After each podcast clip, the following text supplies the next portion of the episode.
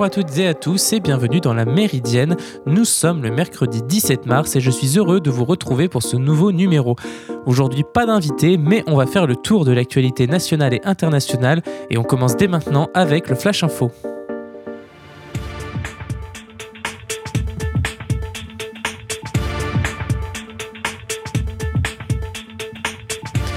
Et on part au Japon. Un tribunal de Sapporo, la capitale de l'île japonaise d'Hokkaido, a jugé aujourd'hui que l'interdiction du mariage entre personnes de même sexe était anticonstitutionnelle.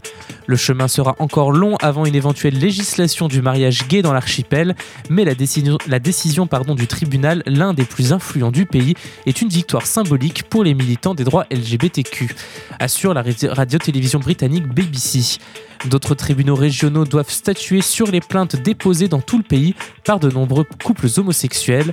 Le Japon est le seul pays du G7 à ne pas avoir légalisé le mariage gay. Au Royaume-Uni, les chauffeurs Uber auront désormais le statut de travailleurs salariés, bénéficiant à ce titre de congés payés, du salaire minimum et de cotisation retraite. Le Royaume-Uni devient ainsi le premier pays du monde où Uber octroiera des congés payés à ses chauffeurs. L'entreprise offre déjà une assurance santé dans plusieurs pays. Réclamée par les chauffeurs, la requalification avait été rejetée par Uber dans un premier temps qui a dû s'incliner après sa défaite devant la Cour suprême britannique le mois dernier. 8 personnes, dont 6 femmes d'origine asiatique, ont été tuées par balle hier dans trois salons de massage de la région d'Atlanta, rapporte le New York Times. Un suspect a été arrêté et d'après les images de vidéosurveillance, il est hautement probable qu'il soit impliqué dans les trois attaques, a précisé la police. Les États-Unis ont récemment connu une recrudescence des violences contre des Asiatiques. Dans l'immédiat, on ignore cependant si les attaques d'hier ont un mobile raciste. L'île de France bientôt reconfinée. Un invité de BFM TV hier soir, le Premier ministre a donné un début de réponse. Le moment est venu pour envisager des dispositions pour la région parisienne, a indiqué Jean Castex. Interrogé sur un éventuel reconfinement, il a surtout souligné que les données en sont réunies. C'est désormais à Emmanuel Macron que revient le rôle de trancher. Il devrait le faire ce mercredi lors d'un conseil de défense. Ironie de l'histoire, celui-ci se tiendra un an jour pour jour après le premier confinement. Pour la première fois, un Français va diriger une mission spatiale et ce ne pouvait être que Thomas Pesquet. L'astronaute de 43 ans sera promu commandant de la Station spatiale internationale lors de son prochain séjour dans l'espace, dont le décollage est prévu le 22 avril avec la capsule américaine Crew Dragon. C'est l'agence spatiale européenne qui l'a annoncé lors d'une conférence de presse hier. Le rôle du commandant de mission est principalement hiérarchique car il doit prendre les principales décisions au sein de l'ISS.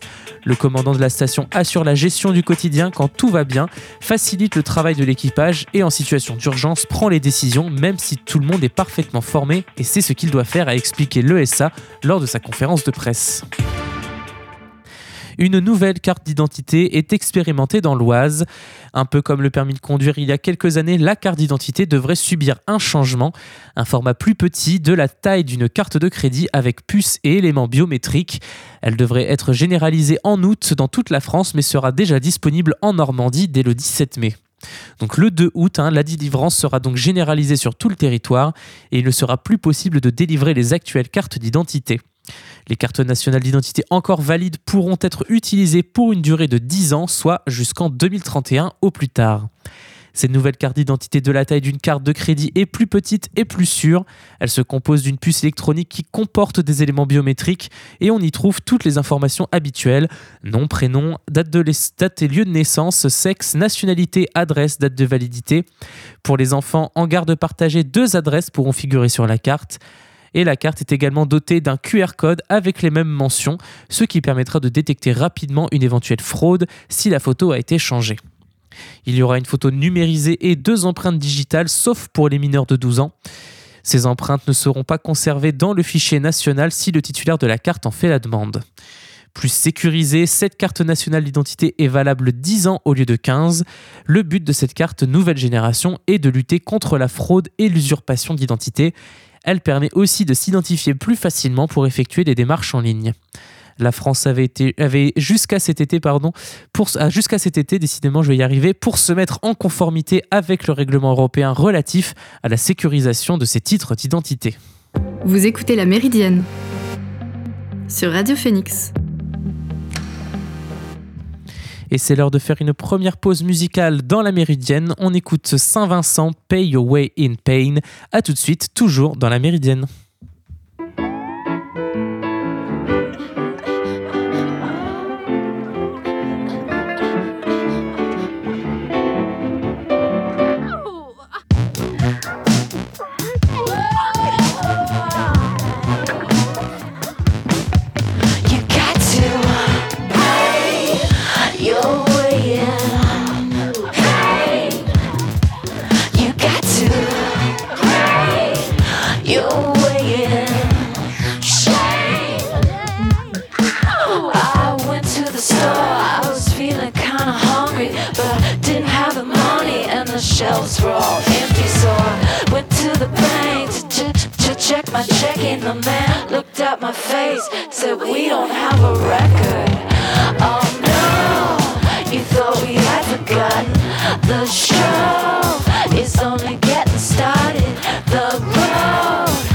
Feeling like a puddle. Sit down, stand up, head down,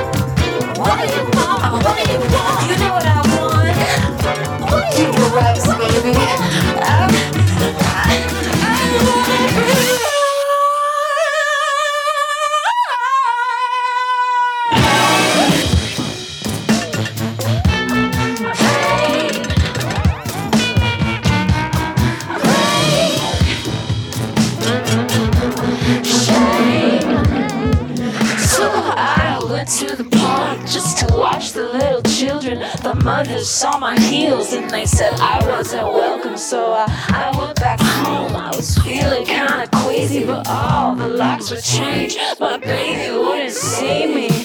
Oh no, you put your finger on it. The stove is only getting hotter. The sun is got to, got to melt. Stand up, sit down, hands up, break down.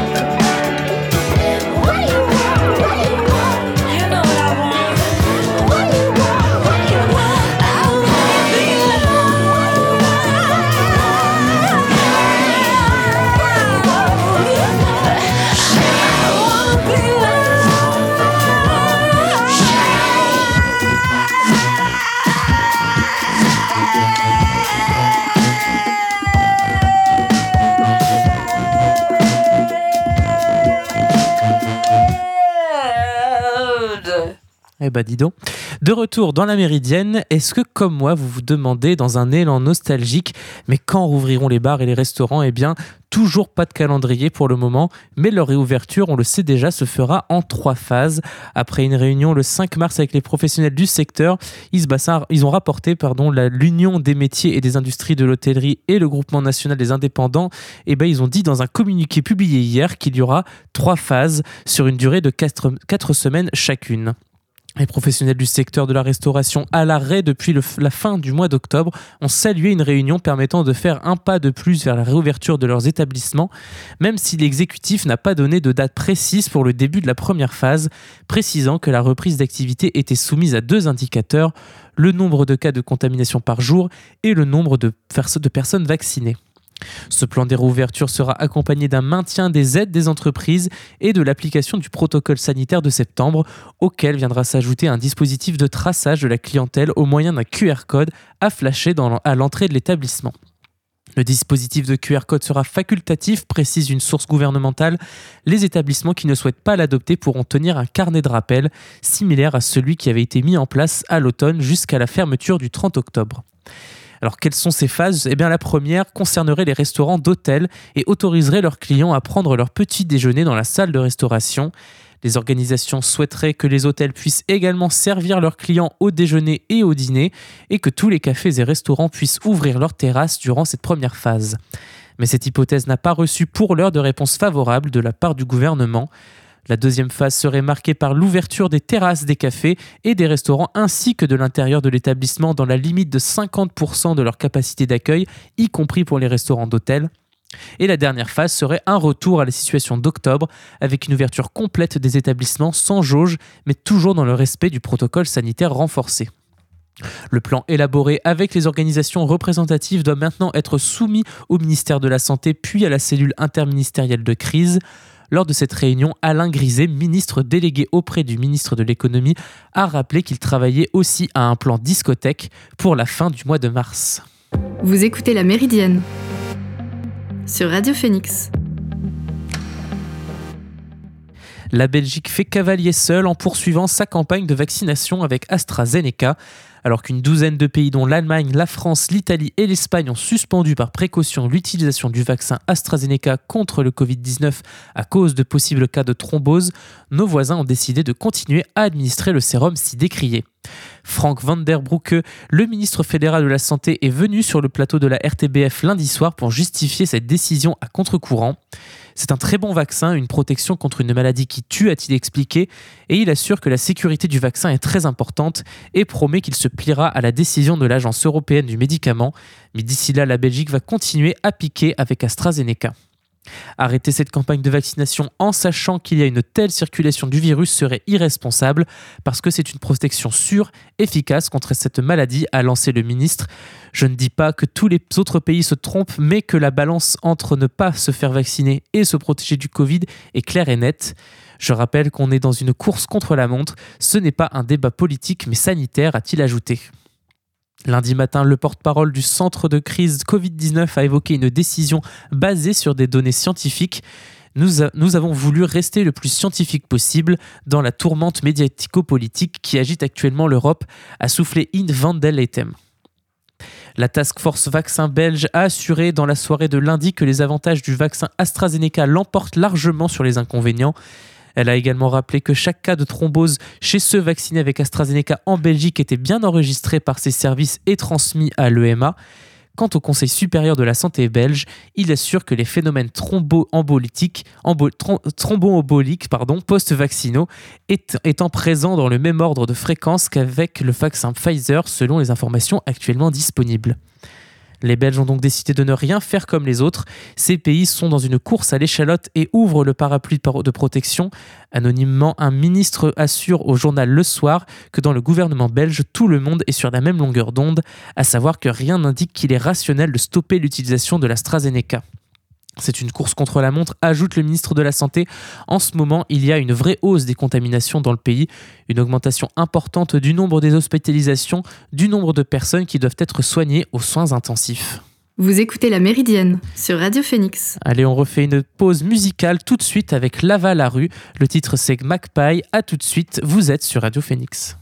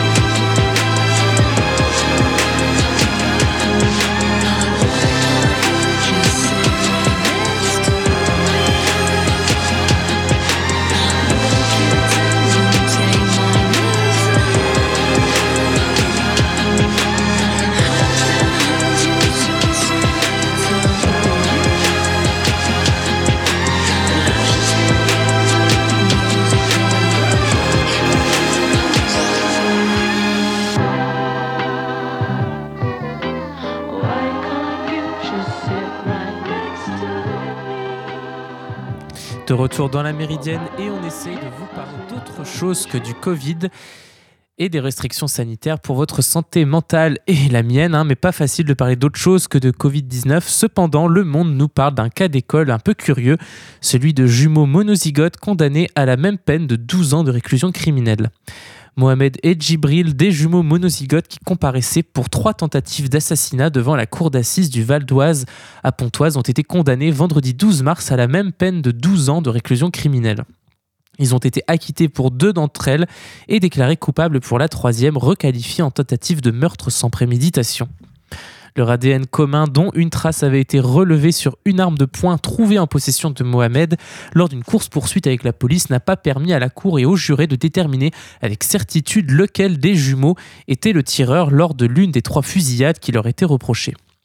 La Cour et les jurés n'ont pas jugé suffisantes les déclarations du plaignant blessé par balle à l'avant-bras qui accusait Mohamed d'avoir tiré sur lui pendant que son frère Djibril le tirait par le t-shirt. D'autant plus que dans le fichier canonge de la police soumis au plaignant, les clichés qui devaient l'aider à distinguer lequel des jumeaux avait tiré et à partir desquels ils avaient pu identifier Mohamed comportaient une erreur. Les photos représentaient en réalité deux fois son frère Djibril. La motivation de l'arrêt de la Cour rend compte de ce dilemme. La différenciation du rôle des deux jumeaux était indispensable, précise-t-elle. Or, ni la confusion initiale du fichier Canonge, ni l'ADN, ni le témoignage du plaignant n'ont pu convaincre la Cour de la culpabilité du jumeau n'ayant pas tiré sur la victime. Ne sachant pas s'il s'agissait de Djibril ou de Mohamed, elle a donc dû acquitter l'un et l'autre, indique l'arrêt signé du président Marc Trevidic. Le même doute a bénéficié aux accusés pour la deuxième tentative d'assassinat. La Cour et les jurés se sont en revanche appuyés sur trois témoignages, dont un reçu à l'audience pour déclarer Mohamed et Djibril coupables de tentative de meurtre dans une troisième fusillade où deux armes avaient été utilisées, dont celle comportant leur ADN commun. La certitude de l'utilisation de deux armes différentes, la saisie sur Mohamed d'au moins l'une des armes utilisées et la présence de l'ADN commun des deux jumeaux sur la crosse et le chargeur sont des preuves suffisantes à estimer la Cour. En dépit du casier judiciaire plus chargé de l'un des jumeaux, la Cour a enfin considéré qu'une sanction identique serait beaucoup plus compréhensible pour eux qu'une différenciation finalement assez subjective. Unis dans la condamnation, les jumeaux monozygotes Mohamed et Djibril le sont donc aussi dans la peine. Vous écoutez La Méridienne sur Radio Phoenix. Et on retourne outre-Manche où le Royaume-Uni annonce qu'il va renforcer son, son arsenal nucléaire. Pour son premier geste d'envergure post-Brexit, Boris Johnson a décidé de repositionner le Royaume-Uni dans le monde avec un pari inattendu, renforcer son arsenal nucléaire et mettre brutalement fin au désarmement entamé il y a 30 ans à la fin de la guerre froide. De fait, le Premier ministre britannique a pris le contre-pied de tous ses prédécesseurs en décidant de porter à 260 le nombre d'ogives nucléaires du programme Trident contre 195 aujourd'hui.